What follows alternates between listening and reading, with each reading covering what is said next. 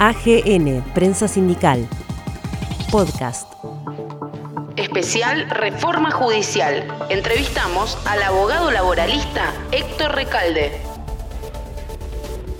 Héctor, ¿qué representa esta reforma judicial en este contexto y en este marco también? Me parece que hay que dimensionarla en su justo término. Es una modificación de algunas cuestiones que tienen que ver con la administración de justicia.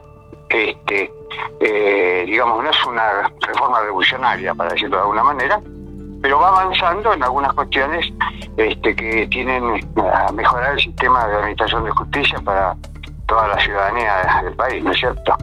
Este, es bueno el traspaso de que hacen de la justicia penal ordinaria a la ciudad autónoma de Buenos Aires responde a la reforma constitucional de 1994. También es importante la creación de más juzgados federales en el interior. Pues este, eh, esto, digamos que hace más federal a nuestro país, ¿no es cierto?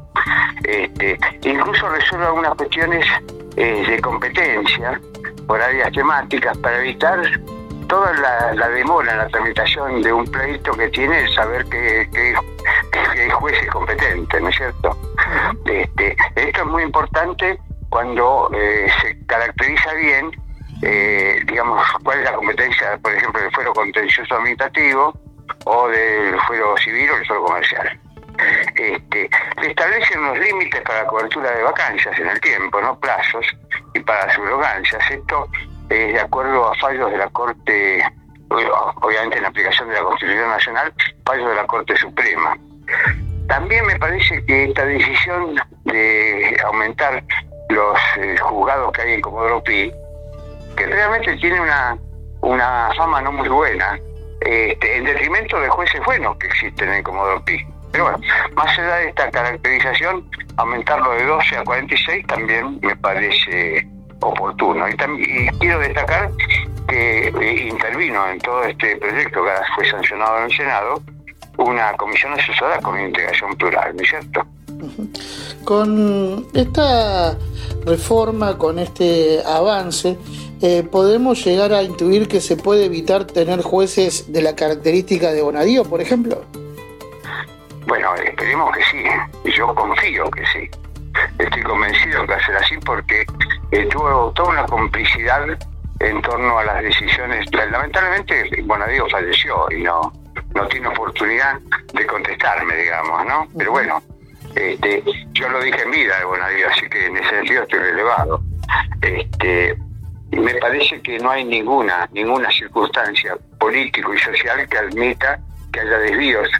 Eh, eh, lo, que pasó fue terrible, el armado de causa, la persecución judicial, este, la famosa doctrina Ursum, de, digamos, deteriorar el principio general que es de inocencia, la presunción de inocencia, el debido proceso legal, la garantía de defensa en juicio, todas esas cosas fueron vulneradas con algo tremendo que fue el armado de causas, el apriete a, personas que tenían que testimoniar con la amenaza de armarles una causa para que la hagan en contra, por ejemplo, de Cristina Fernández de Kirchner. Eh, mire que, este, digamos, uno puede tener diferencias políticas. Yo siempre soy muy respetuoso de quien opina distinto, discuto el pensamiento, pero lo que ha pasado es inaudito pues tiene que ver con la libertad de las personas. Ni hablar este, en algunos grupos económicos la persecución que tuvo que ver con la lesión de algo que defienden este, todos los sectores liberales, el derecho de propiedad. Este, y hay grupos que lo han sufrido, ¿no es cierto? Este, han ido a la quiebra incluso este, con una persecución. Y hay este, imputados en ese sentido, hay procesos abiertos para porque una de las cosas que no tenemos que admitir en nuestro país, eh, otro nunca más sería a la impunidad.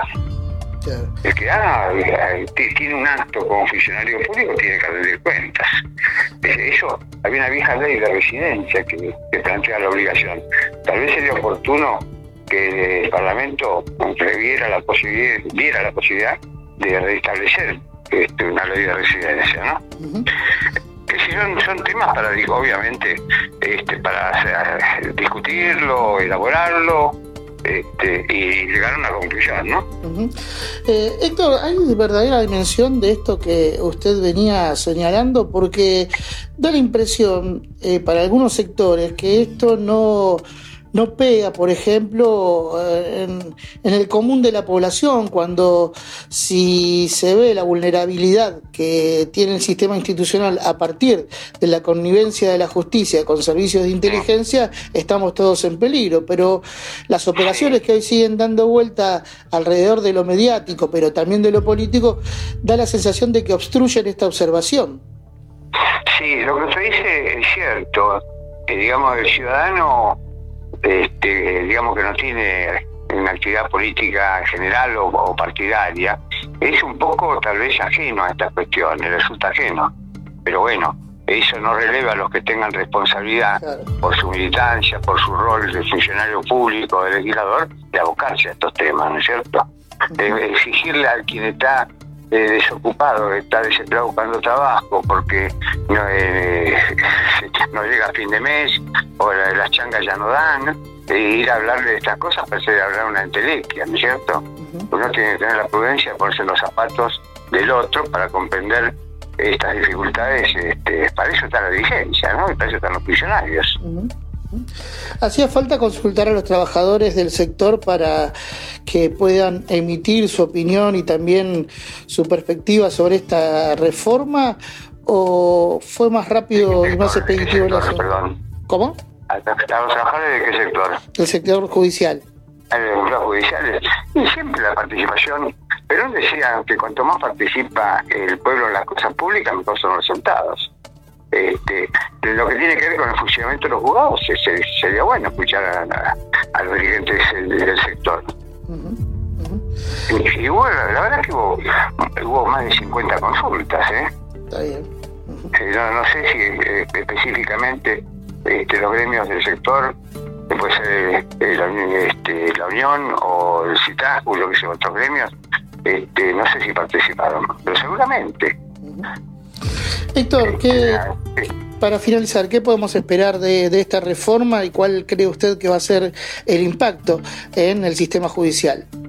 Digamos que tenemos que ser prudentes en, esperar unos resultados que, insisto, eh, no son eh, revolucionarios. Tal vez tengamos que, estudiar eso, lo vengo pensando hace rato, eh, qué pasa con el Consejo de la Magistratura, si no tendría que haber mayor participación, ¿Qué pasa con el Instituto de Juicio por Jurado, que está en la Constitución Nacional?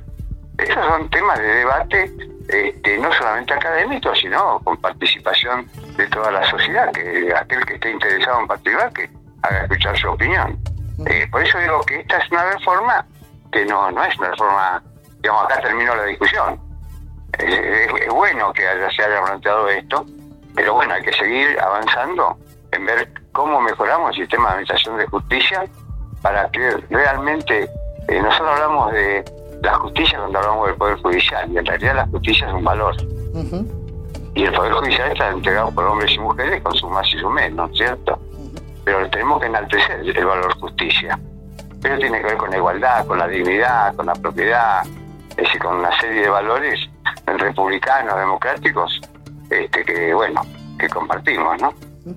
Héctor, le agradecemos estos minutos y estas reflexiones compartidas con nosotros. Les mandamos un abrazo grande. Muchas gracias a ustedes. Adiós. Adiós. AGN, Prensa Sindical. Podcast.